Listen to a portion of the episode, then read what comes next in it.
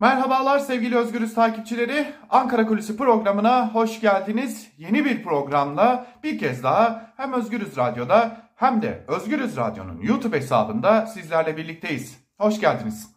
Bugün neyi konuşacağız? Bugün aslında karşımızdaki büyük bir tehlikeyi konuşacağız. Ankara'da bu tehlike fazlasıyla konuşuluyor. Şimdi malum bir yanda dolar kurundaki yükseliş, bir yanda daha doğrusu döviz kurlarındaki yükseliş, öte yanda artık yurttaşın faiz, e, faizde para tutma gibi bir alışkanlığı neredeyse kalmamış durumda. Zira elindeki yatırım araçlarıyla yeteri kadar gelir elde edemediğini düşünüyor e, yurttaşlar. Tabi burada yurttaşlar parantezini açalım. Burada e, büyük çaplı yatırımlar yapan, yüklü miktarda paraları bulunanları kastetmiyoruz.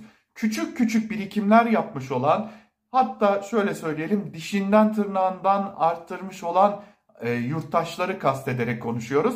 İşte bu yurttaşlar o ellerindeki küçük birikimlerle örneğin emekliler emekli ikramiyeleriyle ya da e, aynı evde birkaç kişi çalışıyor ise dişinden tırnağından arttırdıklarıyla bir birikim yapmaya bu birikimlerle de bir takım yatırımlar yapmaya çalışıyorlar. Son dönemde hem döviz kurlarındaki e, belirli oranlardaki sıçrayışlar yine altın fiyatlarındaki sıçrayışlarla e, ve tabi buna ek olarak belirtelim ki kripto para borsasındaki o dolardaki özellikle sıçrayışlara bağlı olarak yurttaşlar ellerindeki parayı durduğu yerde erimesin mantığıyla ki haklı bir mantık aslında buralara yönlenmiş durumdalar. Özellikle piyasada belirli olan oranlarda al sat adını verdiğimiz yani anlık alı, e, dolar, altın, euro gibi alışlar ve belli bir yükselişi yakaladıktan sonra satışlar gerçekleştiriliyor ve yurttaşların çok ciddi bir bölümü aslında piyasa verileriyle ilgili yeteri kadar bilgi edinmeden buralara yönelmiş durumdalar. Piyasada yükselişler ve alçalışlar neye bağlıdır? Ee, ne gibi etmenler gerçekleşir? Hatta borsayı da dahil etmek lazım ki buna. Buralarda işlemler yapmaya çalışıyorlar. Aslında el yordamıyla bu işlemleri gerçekleştirmeye çalışıyorlar. Ve hali hazırda özellikle çok da piyasadan anlamadıklarını belirttiğimiz bu yurttaşların bankaların uyguladığı makas adını verdiğimiz kar marjlarından dolayı alış satış işlemlerinde çoğu yurttaşın zarar ettiği, çoğu yurttaşın paniğe kapılıp daha fazla zarar etmemek amacıyla ellerindeki birikimin bir miktarını işte bu işlemlerde kaybettiği rahatlıkla görülebiliyor. Ve bu e, ortaya çıkan tablo biraz da Ankara'ya da yansımış durumda. Ankara'da özellikle muhalefet iktidarı belki kamuoyu önünde olmasa da kapalı kapılar ardında bir noktada uyarıyor. Çünkü yurttaşlar artık tam olarak şuna endekslenmiş durumdalar. Ki bence doğru bir veri değil. Ee, Cumhurbaşkanı Erdoğan konuşacaksa eğer bir açıklama yapacaksa muhakkak ki faizlere değinecektir ve e, Cumhurbaşkanının bu konuşmasıyla birlikte elbette ki döviz kurlarında, altın fiyatlarında belli oranda yükselişler olacaktır. O zaman biz buralara yatırım yapalım gibi bir algı oluşmuş durumda ve bu algı üzerinden hareket eden yurttaşlar birikimlerinin bir bölümünü şimdiden kaybetmeye başlamış durumdalar.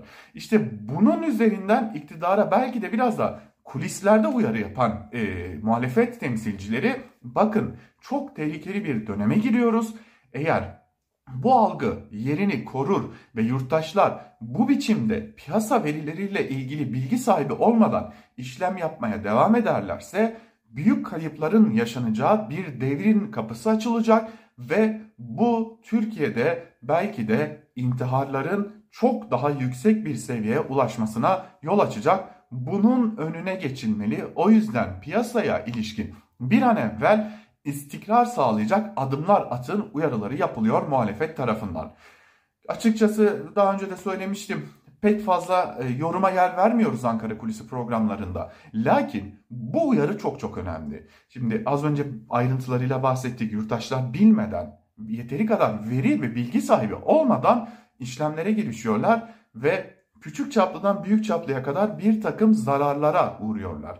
Ve bu zararlar yurttaşların ben her şeyimi kaybedebilirim algısıyla hareket etmesine yol açıyor. Muhalefet tam da bu nedenle iktidarı belki de ülkeyi batırıyorsunuz, ülke iflasın eşiğinde, Türk lirası eridi dışında bu veri üzerinden de uyarmaya, bakın yarattığınız ortam yurttaşlara ben de yatırımcı olabilirim, ben de piyasada oyun oynayabilirim, al sat yapabilirim algısı yaratıyor ve bunun üzerinden yurttaşlar bugüne kadar dişlerinden tırnaklarından arttırdıklarıyla biriktirdiklerini kaybetmeyle karşı karşıya piyasadaki sağlıksız koşullar insanların üzerinde böylesi bir algı yaratmış diyor muhalefet.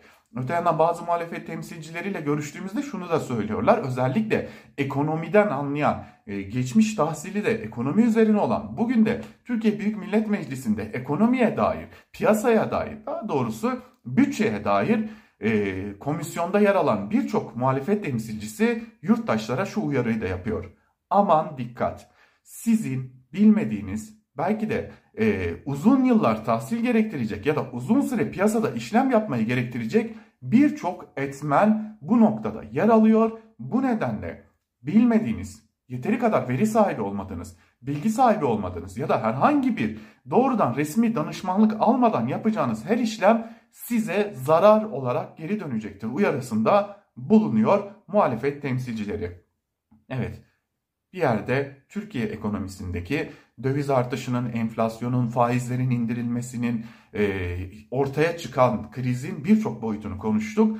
Bir yandan yurttaşların da bunu fırsata çevirirken ne gibi tehlikelerle karşı karşıya olduğunu da belki de altını çizmek gerekecek diyelim. Ve Ankara Kulisi'ni bugünlük de bu program ile noktalayalım. Bir başka programda tekrar Ankara Kulisi'nde görüşebilmek umuduyla. Hoşçakalın.